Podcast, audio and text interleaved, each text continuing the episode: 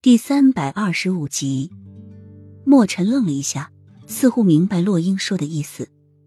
他对所有的人都好，明明知道不是我和柳荣的对手，却依旧冒着生命危险将我们俩分开。洛英点点头：“是啊，慕容锦是一个很好的人，虽然有时候正经，有时候不正经，但是他却是真心对人的。”这些话似乎是说给莫尘听的。虽然明明知道莫尘不可能和慕容锦在一起，但是他还是忍不住要说出来，因为慕容锦真的是一个好人。洛英伸了一个懒腰，打了一个哈欠。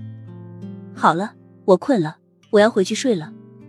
樱花夫人，莫尘叫住洛英：“你真的很像我的一位故人，他曾经就住在妃宫中，但是可惜我连他最后一面也没有见到。”莫尘说到最后，眼眸不自禁的染上一层悲伤。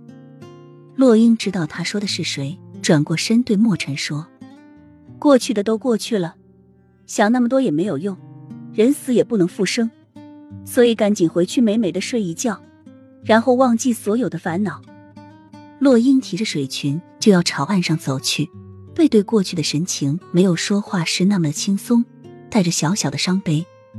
不瞒樱花夫人。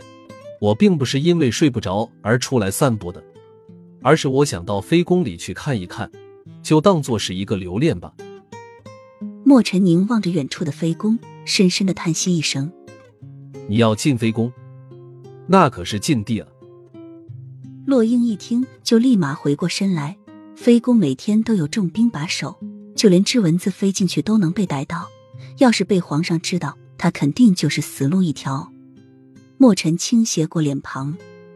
今夜皇上陪皇后去大宅园看戏去了，而此时妃宫的守卫会相对减少一些，不会像以前那么严密。可是太子宫被烧过一次，如今的妃宫可能还是大火被烧的时候的样子，里面东西早被烧毁了。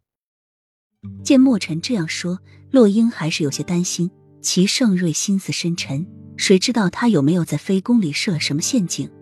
不过他为什么要将飞宫设为禁地呢？要祭奠他吗？洛英轻描的笑笑，他还真是有点自恋呢，竟然这么高看自己。